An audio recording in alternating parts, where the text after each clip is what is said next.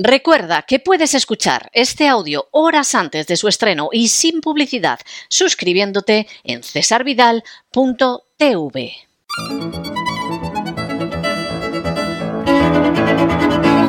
Palabras al aire con Sagrario Fernández Prieto.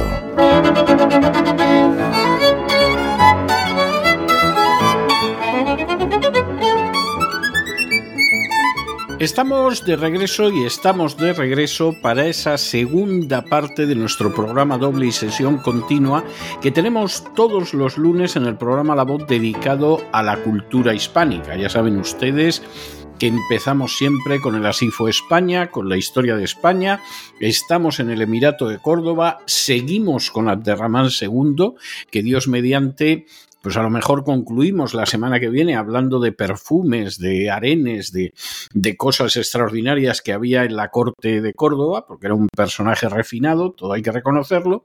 Y después de ese rato que pasamos en la historia de España con la compañía de don Lorenzo Ramírez, pasamos a la lengua española, que es lo mejor que ha dejado España en el acervo común de la humanidad. Y hay quien nos socorre, por supuesto, para decirnos cómo hay que hablar correctamente y escribir correctamente en español, es doña Sagrario Fernández Prieto, que ya ha llegado. Muy buenas noches, doña Sagrario. ¿Qué nos trae usted hoy? Muy buenas noches, don César. Eh, vamos a comenzar, como es habitual, con la palabra del día del diccionario, que es, eh, hoy es peculiar. Yo no la conocía. La palabra es tornaviaje, escrito todo junto, tornaviaje. El significado es viaje de regreso u objeto que se trae al regresar de un viaje. Pero, insisto, lo que más me llama la atención y se agradece que nos traigan estas palabras eh, del día. Hay veces que son tan evidentes que no hace falta ni leer el significado, pero en esta ocasión eh, ha sorprendido y ahora solo hay que estar atento a ver si en alguna ocasión la utiliza alguien o vemos nosotros ocasión de utilizarla en, alguna, en alguna frase. O sea, por ejemplo, en el tornaviaje de Suecia te traeré tal cosa tal cosa, digo yo. Y ahora continuamos ya con lo que hemos ido recogiendo esta semana, hemos servido y ido recogiendo. Eh, tenemos a un periodista en un debate de televisión que dijo que el grado de pugnacidad en la política española era impresionante. Pugnacidad, la verdad es que pugnacidad, pues es un sustantivo que existe, aparece en el diccionario, es la cualidad de, esa forma, ese sufijo, cualidad de pugnaz, de pugnaz acabado en Z y pugnaz quiere decir, eh, es un adjetivo que quiere decir belicoso, eh, guerrero, también puede ser pendenciero, batallador. Entonces, al final, esta frase, el grado de pugnacidad en la política española, que queda, ah, queda un poco un poco extraña incluso en el debate en el que se encontraban eh, le preguntaron le, hicieron repetir porque no había quedado clara la palabra pues podía haber hablado del grado de crispación que existe en la política española, que se habla mucho del tema, del enfrentamiento en la política española, porque belicoso, eh, pugnaz es sinónimo de belicoso, guerrero, también podría ser el, grado de belicosidad eh, o, el grado de, eso, de crispación, de enfrentamiento en, en, definitiva. Y ahora hoy voy a hablar bastante de palabras inglesas yo cada vez me sorprendo más de hasta qué punto estamos ya invadidos por, por el inglés, lo he dicho muchas veces, estamos eh, a un paso del spanglish, quizá no tanto como en otros países de habla hispana, pero, pero muy cerca, porque además las generaciones nuevas, por supuesto, lo utilizan con mucha más naturalidad, han estudiado ya inglés en el colegio y como vemos mucha televisión y escuchamos medios de comunicación y se utilizan, pues se van fijando poco a poco. La primera palabra que he seleccionado, que, se escucha mucho, es sketches. Sketch, la palabra inglesa, se emplea en referencia a un breve número cómico que se escribe en cursiva. Y se habla a menudo del sketch que hizo fulanito o menganito o de los sketches que estamos acostumbrados a ver últimamente en tal cadena de televisión. El, estos términos se van recogiendo con bastante rapidez eh, por el diccionario académico y el término sketch está recogido con el sentido de escena breve normalmente cómica, que con otras de las mismas características se integra en un conjunto teatral, cinematográfico o eh, televisivo.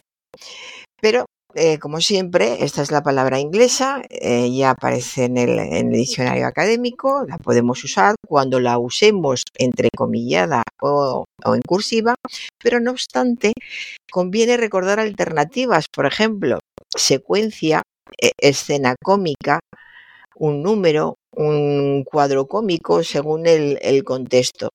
También eh, se puede encontrar con otro sentido esta palabra, un sentido diferente al que tiene en inglés. Es el sentido que equivale a bosquejo, a un borrador, a un croquis, un, esbozo, todo dependiendo del contexto. Por ejemplo, la Junta presentó un esbozo del proyecto a los asistentes. Como es un extranjerismo crudo, es decir, que no se ha adaptado al español, su plural es el que corresponde a la lengua original, es decir, sketches.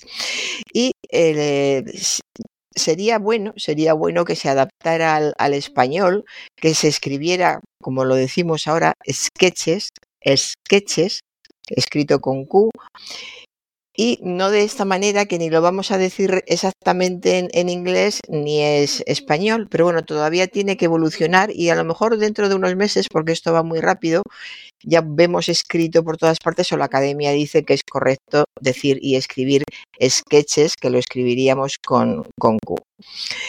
Y repito que la definición de sketch es una escena breve, normalmente cómica, que con otras de las mismas características se integra en un conjunto teatral, cinematográfico o televisivo. Yo, recuerdo haber oído utilizar mucho ese término en los años eh, 60 en televisión española y siempre en singular. O sea, eh, voy a hacer un sketch y entonces aparecía Pajares y, y, hacía el número de qué pasaba con alguien que se encontraba un duro tirado en el suelo. Sketch que yo recuerdo muy bien, por cierto, y era muy gracioso. ¿Eh? Sí. Se habla y, mucho del sketch de las empanadillas de martes y 13. Por ejemplo, eso, eso, ya es, eso ya es bastante posterior, pero lo que yo estoy comentando de Pajares tuvo que ser sí. finales de los 60, inicios de los 70, y recuerdo a Pajares porque además utilizaba mucho el término, y a continuación les voy a hacer un sketch de qué pasaría si de pronto alguien se encuentra un duro en el suelo, una moneda de 5 pesetas.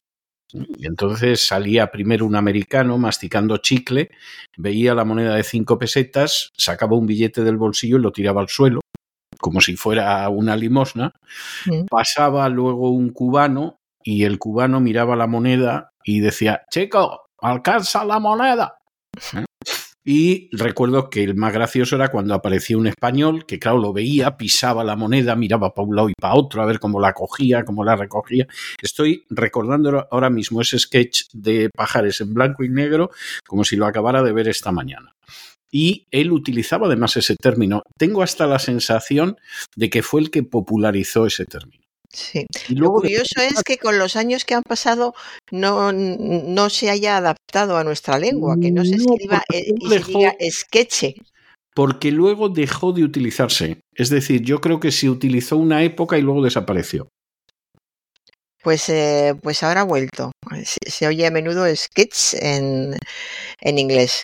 Sketch. Bueno, la otra, la otra palabra inglesa, eh, yo, todo esto que comento es una llamada de atención para que nos demos cuenta hasta qué punto nos, eh, nos estamos eh, yendo hacia, hacia el inglés. Cada vez utilizamos más palabras inglesas sí. y el temido spanglish es, está aquí ya, porque además las generaciones que vienen, los, los niños están estudiando inglés, habla inglés mucha más gente eh, yo espero que la gente que habla inglés lo hable bien y al hablar bien el inglés tenga una frontera bien definida entre el inglés y el castellano. Esa es mi esperanza. Pero como todavía queda mucha gente que, que no sabe bien ninguna de las dos, ni el inglés ni el castellano, pues van a seguir surgiendo estas, estas palabras porque además los medios de comunicación son los que mandan a la hora de que determinados términos se fijen o no se fijen. Y mire, otra palabra que, que traigo en este sentido es tips. Tips, que significa consejos, eh, pues eh, ahora todos son tips. Ves en una revista que te dan tips para que las albóndigas te salgan eh, muy buenas, para que la compra sea más barata, para que vayas a una aprender alemán con más facilidad. Sí, sí, para que vayas a una fiesta bien vestida. Todos son tips. ¿Y por qué ya no se dice consejos? O sea, en vez de los 10 tips que debes conocer para ir a una fiesta de gala, los 10 tips, los 10, perdón, los 10 consejos que debes conocer para ir a una fiesta de gala. Consejos, recomendaciones, depende de, la situación. Pero no, tips es como siempre, son, hay palabras que son fáciles porque son cortas, hasta tienen cierta gracia, tips. Entonces, tips sustituyendo a consejos ya está, está ahí. En algún, eh, algún comercio eh, donde va mucha gente a, comprar, gente joven, ya he oído dos veces a una dependienta dando tips sobre cómo llevar una gabardina. Dos veces lo, he visto. Yo te doy unos tips y esta gabardina te queda ideal. Así. Otra, otra palabra que también tiene que ver con, con los comercios es leftis.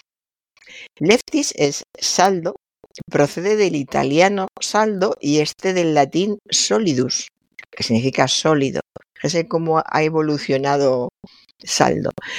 Pues bien, ¿qué es leftis? Eh, tiene varios significados, cantidad positiva o negativa que resulta de una cuenta, pero se utiliza sobre todo como resto de mercancías que el fabricante o el comerciante venden a bajo precio para despacharlas pronto. Venta de mercancías a bajo precio, mañana empiezan los saldos, es otra definición, van en esa línea. Y es especialmente popular porque una importante cadena de ropa tiene una tienda solo dedicada a lefties. Sin, sin más, lefties ponen en la tienda y allí puedes encontrar todo, todo el resto de mercancía de ropa que no han vendido y que está más barata. Y estos términos hay que tener cuidado, a ver si conseguimos, sobre todo si hay hijos pequeños cerca o, niños, en recordarles cómo se dice en español, puesto que estamos haciendo, se supone que niños bilingües, bilingües no quiere decir que dejen su lengua original, es que hablen la original y la otra. Yo veo a muchos padres encantados cuando dicen, ah, mi niño ya es que prácticamente solo habla inglés. Pues no, hija mía, tu niño es español, que hable las dos cosas. los beneficios son del bilingüismo, Exactamente, sí. Claro. Bueno, eh, continúo ahora, ahora con el presidente de Castilla-La Mancha que dijo hace un par de días que si hay que plantar batalla lo haremos. Plantar batalla es lo que me llamó la atención, porque habitualmente lo que se dice es si hay que presentar batalla, lo haremos. Presentar batalla es una locución verbal eh, por supuesto, es del ámbito militar y significa desplegar las tropas ante el enemigo, hacer frente a alguien o algo con decisión y también mm, dar la, dar la batalla. Podía haber dicho dar la batalla, eh, si hay que enfrentarse a la batalla, había más opciones, pero pues eh, le, salió ese plantar batalla que choca mucho. Presentar, presentar batalla es lo correcto. Otra frase, otra expresión que se utiliza mucho, a mí no me gusta nada, no me ha gustado desde el principio, pero eh, escucha continuamente. El cambio de narrativa de muchos políticos. Fulanito eh, ha llevado a cabo un cambio de narrativa en las discusiones de los tertulianos. No me cambies ahora la, narrativa porque antes has dicho tal cosa. La narrativa de fulano no es la misma ahora que hace dos años y tú lo sabes bien. Hay muchos ejemplos. ¿Por qué este, esta palabra narrativa? ¿Por qué un cambio de narrativa cuando hemos dicho siempre un cambio de opinión? de ideas, de conceptos, un cambio de pensamiento, un cambio de criterio, ¿Por qué ahora eh, este término del cambio de narrativa? Pues bueno, aquí, aquí lo dejo. Yo creo que no es necesario, que no aporta nada. Eh, pues suena muy moderno, ¿no? Eso de cambiar la, narrativa, pero no entiendo el, sentido de sustituir las palabras que hemos utilizado hasta, hasta ahora. Insisto, cambiar de opinión, cambiar de ideas, cambiar de pensamiento, cambiar de conceptos, etc. Y em, un titular de prensa. Feijo capitaliza el grito contra la amnistía hoy hay dos o tres cosas que me las han preguntado directamente, gente cercana a mí, y mm, preguntándome, en este caso, por ejemplo, ¿qué quiere decir exactamente que capitaliza el grito contra la amnistía?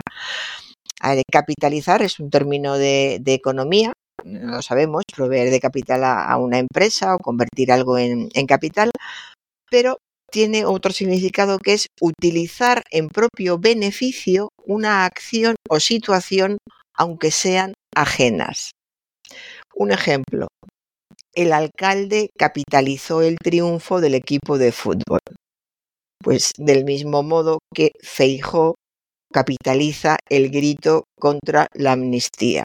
Es decir, que lo, toma y lo utiliza en su propio beneficio porque le viene bien en un determinado momento.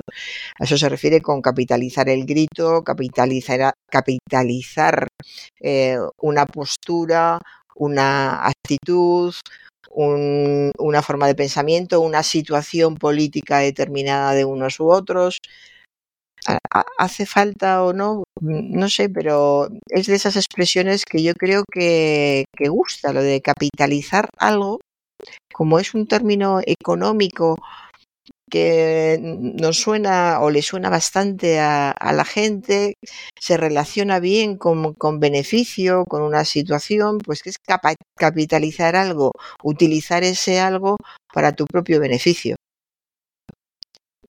está aquí, está aquí y se va a seguir eh, escuchando mucho. Ahora voy a repetir algo que he dicho muchas veces, pero es que estoy cansada de oírlo, don César, y no hay manera. ¿Por qué le gusta tanto a la gente decir primero de todo?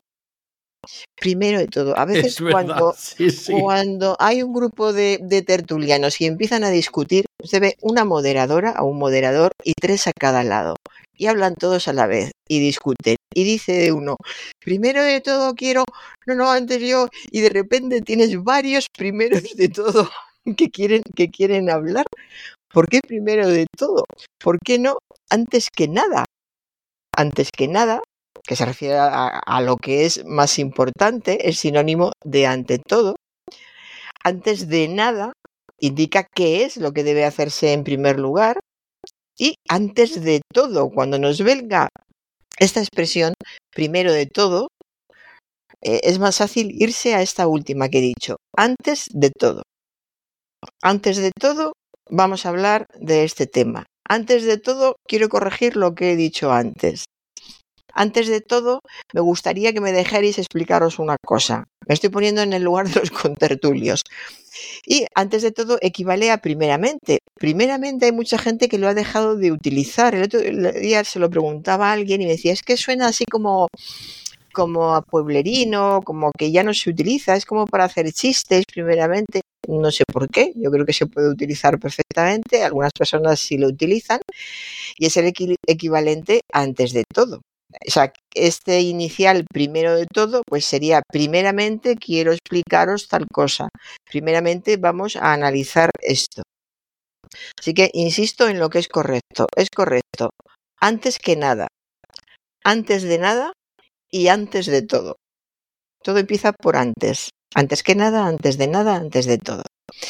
Y continúo con el, em, el adjetivo cruel que eh, tiene un, em, es, un, es, un, término que está en el, en el diccionario y el superlativo de cruel, muchas personas dicen cruelísimo, que suena bien, suena correcto, ¿por qué no?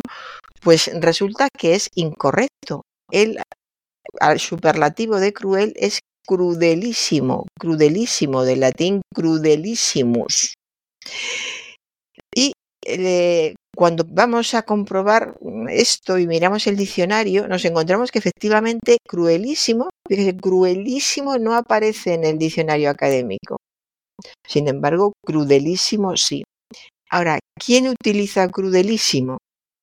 Pues yo no sé si se lo he escuchado alguna vez a yo, alguien. Yo, yo sí lo he utilizado. ¿eh? eh Sí, o sea, vamos a ver, tampoco, tampoco es que lo esté utilizando todos los días, pero vamos, yo sí lo he utilizado. Sí.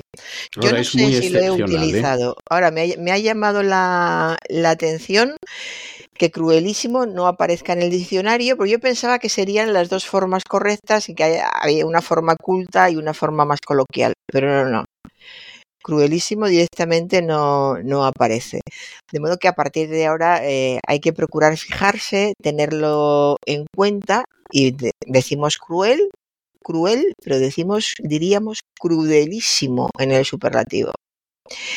Y ahora me voy a un programa de, televisión donde estaban haciendo una entrevista a una señora que dijo, yo pienso para mí misma, o sea, interiormente, que ella miente. Yo pienso para mí misma, eh, si lo hubiera dicho en otro orden está más claro. O sea, porque tiene, tiene una forma de pensar exteriormente, o sea, me imagino. Eso es, eso es. Por eso digo que el, pensamiento no puede ser interior o exterior. Imagínese que dice yo, interiormente pienso que miente, pero exteriormente creo que dice la verdad. Entonces ya sería el lío formar o combinar ideas o juicios en la mente. Eso es pensar. Y también examinar mentalmente algo con atención para formar un juicio. Así que no hay que decir para mí misma y no hay que decir interiormente. Yo pienso que ella miente, o estoy segura de que ella miente, o estoy convencida de que ella miente.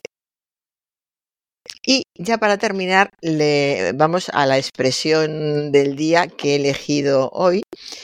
Y hoy, como he tenido yo un poco de nostalgia de la tierra materna y de mi zocodover, he visto por aquí lucir palmito y he dicho esta, lucir palmito, que es lo que hacíamos las chicas cuando paseábamos por Zocodover y seguirán haciendo cuando pasean por, por las plazas de, de todos los lugares del país. ¿De dónde surge lucir palmito? Lucir palmito es tanto como presumir, mostrarse ufana con su estampa, pavonearse y exhibir tipo. Es expresión alusiva a la persona que, lucida de cuerpo y consciente de ello, no tiene inconvenientes en mostrar su figura. Es frase relacionada con la palma, símbolo parlante del triunfo, los mártires la llevan en la mano como signo externo de su victoria, ya que quien luce la palma expone su éxito, su buena fortuna y bienandanza. Y dice la copla, Vi tu palmito chiquilla y ojalá que no lo viera, que ya he visto la semilla del olvido que me espera. Y aquí, total nada, total nada. la, copla está muy bien, ¿eh? La copla está muy bien, sí, pero vamos, ya lo has visto y a mí no, no tengo yo nada que hacer con esto. me parece, me parece bien, o sea que, que en fin, yo comprendo... La forma de decirlo, vi tu palmito chiquilla y ojalá que mm. no lo viera, que ya he visto la semilla del olvido que me espera. Sí. sí, está muy bien pues está más claro que el agua, vamos. O sea, no, la cosa no tiene. A sufrir. No tiene vuelta de hoja, efectivamente. Pues con esto acabo, don César. Pues me parece, me parece estupendo. Bueno, yo le voy a dejar, ya que estaba usted hablando de, de, la crueldad y todo este tipo de cosas, yo le voy a dejar una canción que a mí me sigue gustando muchísimo, que se llama Don't Be Cruel, es decir, no seas cruel, y que cantaba Elvis Presley. Sí. Seguía diciendo no seas cruel con un amor que es verdadero, ¿no? O sea que, en fin, pero es una canción muy bien, de esas que, que está muy bien, te levantas por la mañana y te la pones y oye, parece que te levantas de otra manera. En suele fin, pasar un abrazo. Con Elvis. Eh, eh, suele pasar con Elvis. Un abrazo muy fuerte, doña Sagrario. Hasta el jueves, Dios mediante. Gracias, un abrazo, don César. You know I can be found sitting home all alone. If you can't come around, at least please telephone. Don't be cruel to who heart is true. Baby, if I made you mad for something I might have said, please don't forget my past. The future looks bright ahead. Don't be cruel to who heart is true. Y con estos compases siempre insuperables del rey, de King, de Elvis Presley, diciendo no seas cruel con un amor que es verdadero, hemos llegado al final de nuestra singladura de hoy del programa La Voz. Esperamos que lo hayan pasado bien, que se hayan entretenido, que incluso hayan aprendido una o dos cosillas útiles. Y los emplazamos para mañana, Dios mediante, en el mismo lugar y a la misma hora. Y como siempre, nos despedimos con una despedida sureña. God bless you. Que Dios los bendiga. Let's walk up to the preacher and let's say I do. Then you'll know you'll have me, and I know that I'll have you. Don't be cruel to who heart is true. I don't want no other love, oh baby, it's just you I'm thinking of. El programa La Voz es una producción de Artorias Incorporated y al amparo del derecho a la libertad de expresión no se hace responsable de las opiniones vertidas en el curso del mismo.